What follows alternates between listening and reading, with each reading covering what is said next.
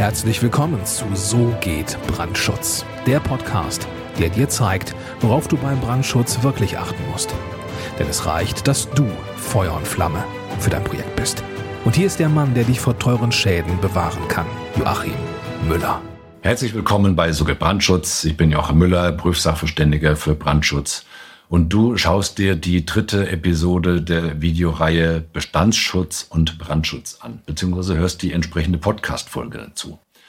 Solltest du die beiden ersten Episoden dir noch nicht angeschaut bzw. angehört haben, dann rate ich dir dazu, das bitte dringend nachzuholen, damit du einfach das, was jetzt hier in diesem, in dieser Episode besprochen wird, damit du es einfach nachvollziehen kannst, damit du die ganzen Zusammenhänge besser verstehst und natürlich bitte gerne auch den Kanal abonnieren, damit du die weiteren Episoden, die jetzt schon in Vorbereitung sind zu diesem Thema Bestandsschutz und Brandschutz, damit du die einfach nicht verpasst.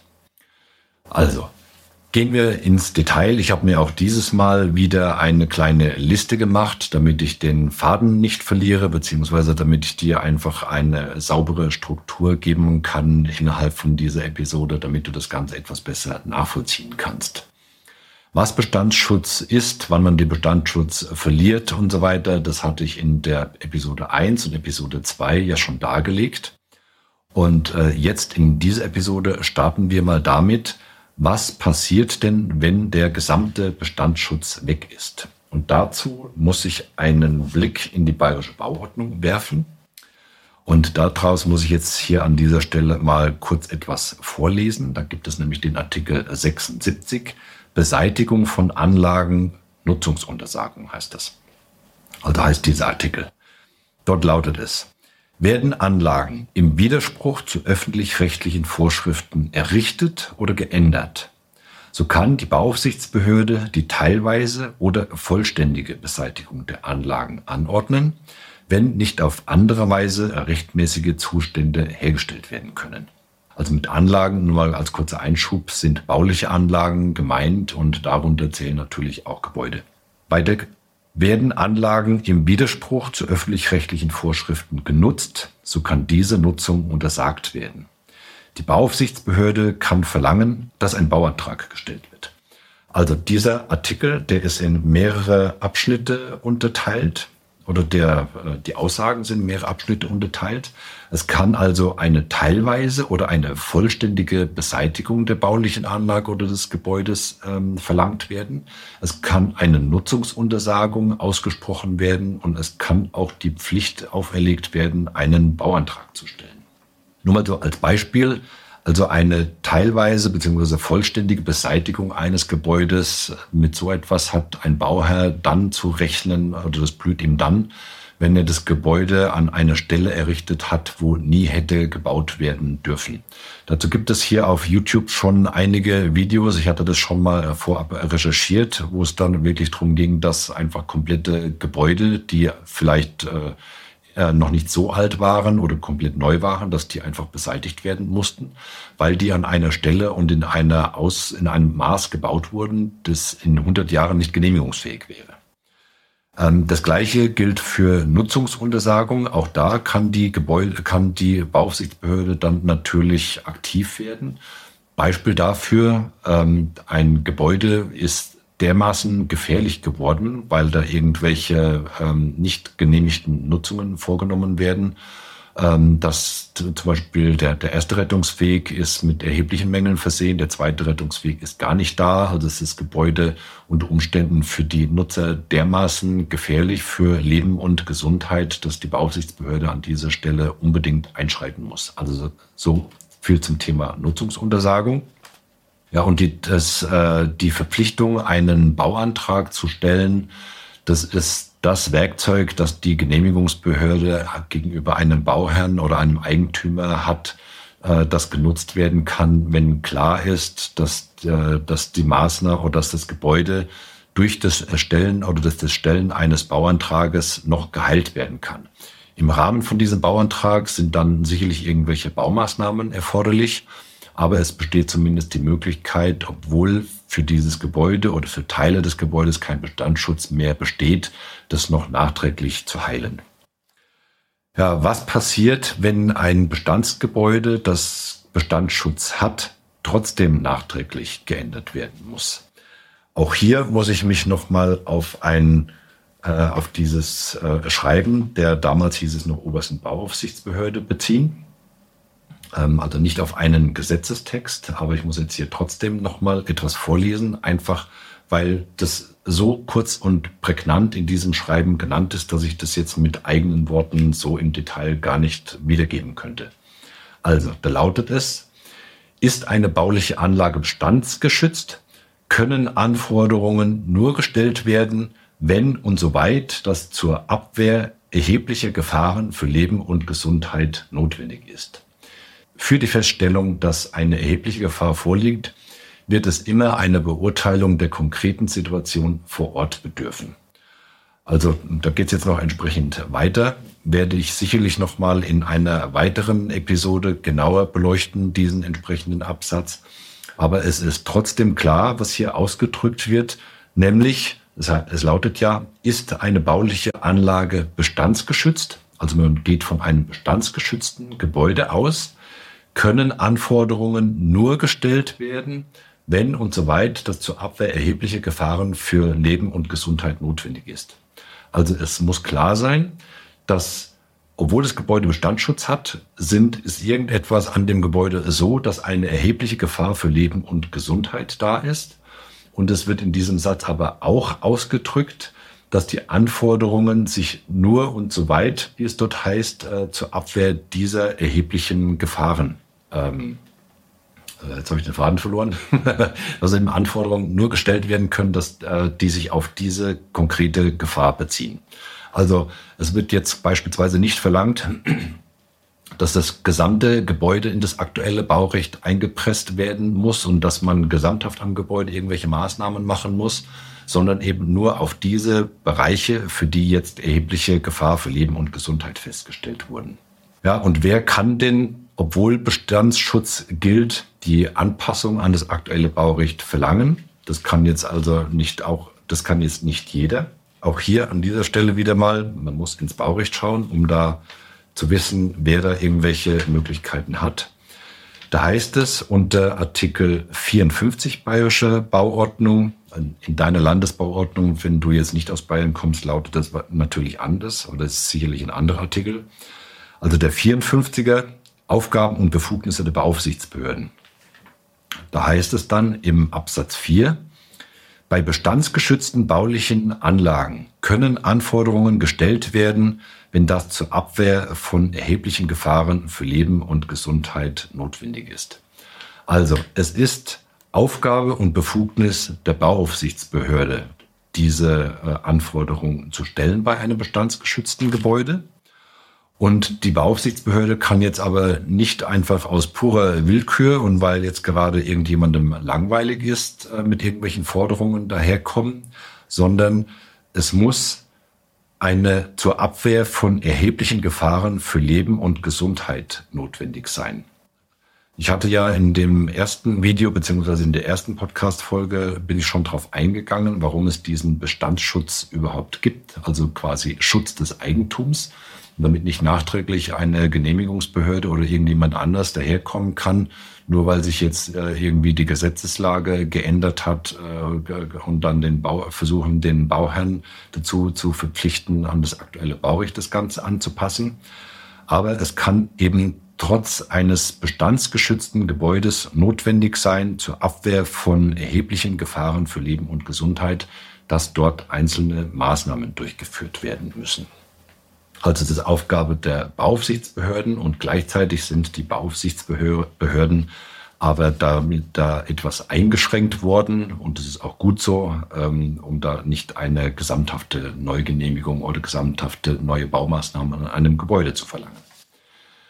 Ja, was was ist denn jetzt konkret zu tun? Was mit diesem ganzen Thema Bestandsschutz? Wie gesagt, das ist jetzt schon die dritte Episode, mit der ich mich jetzt hier befasse, um dieses Thema zu beleuchten.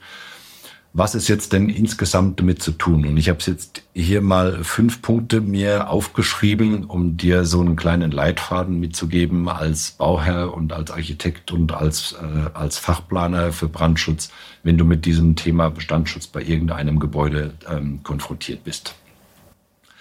Also bei Neubauten, bei Umbauten und bei Nutzungsänderungen aus meiner Sicht vollkommen klar, aber trotzdem äh, hier nochmal der Hinweis, man muss die Genehmigungspflichtigkeit hinterfragen. Also man kann jetzt keinen Neubau errichten, ohne sich eine Genehmigung einzuholen.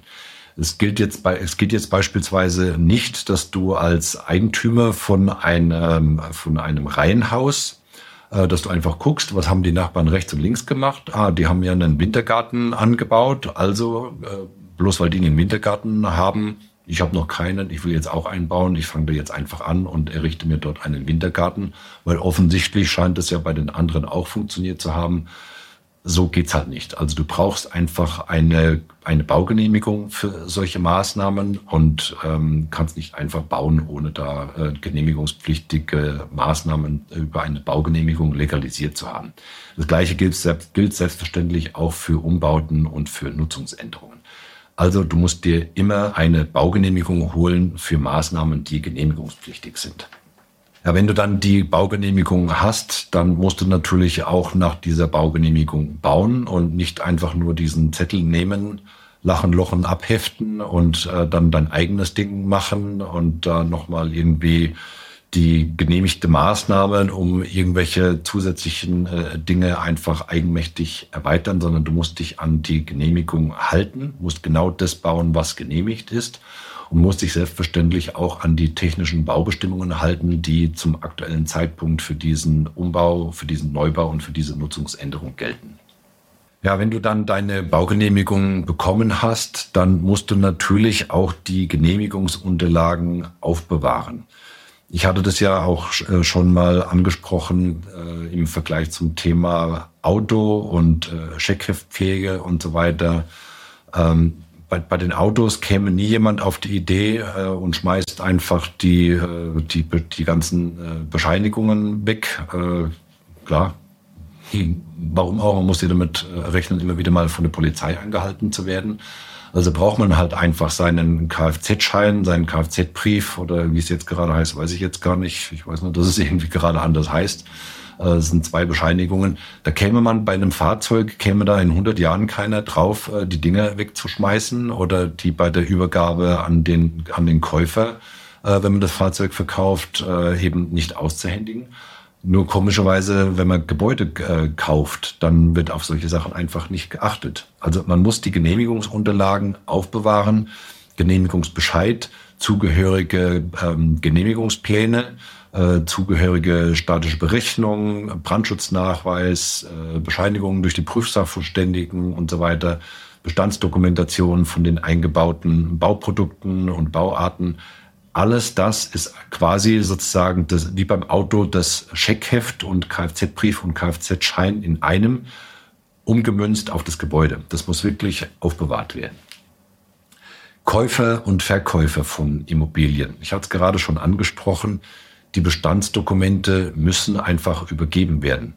Für den Verkäufer muss es ureigens das Interesse sein, die Genehmigungsunterlagen vollständig aufzubewahren und sie dann gemeinsam mit dem Gebäude sozusagen dem Verkäufer, äh, dem, dem Käufer zu übergeben, damit er bestätigen kann und belegen kann, dass er ein genehmigungskonform gebautes und genutztes Gebäude verkauft.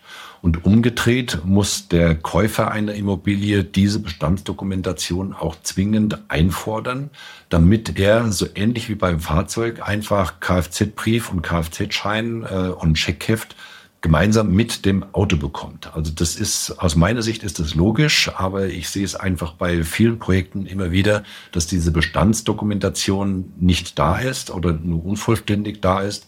Und dann hat man natürlich später extreme Schwierigkeiten, den Bestandsschutz nachzuweisen. Und Punkt Nummer fünf auf der Liste, Instandhaltung der Immobilie. Man darf einfach sein Gebäude, nur weil man es einfach einmal gebaut hat und errichtet hat, man darf es halt einfach nicht runterlottern lassen. Das ist einfach ganz, ganz wichtig und ganz, ganz wesentlich, damit man den Bestandsschutz für sein Gebäude erhalten kann, dass man sowohl die bauliche Substanz des Gebäudes, also Stahlstützen, Stahlbetonstützen, Wände, Decken und so weiter, dass man die schützt und dass man die nicht einfach runterlottern lässt, dass das Gebäude irgendwann einfach komplett marode ist. Und genau das Gleiche gilt natürlich auch für, äh, für Brandschutztüren, für Brandschutzklappen, für Beschichtungen, äh, brandschutztechnische Beschichtungen von äh, Stahlteilen, ähm, für sicherheitstechnische Anlagen und Einrichtungen. Alles das darf man nicht runterlottern lassen, weil sonst verliert das Gebäude an dieser Stelle natürlich auch den Bestandsschutz. Ja, das war es jetzt an dieser Stelle in der Episode 3 zum Thema Bestandsschutz und Brandschutz.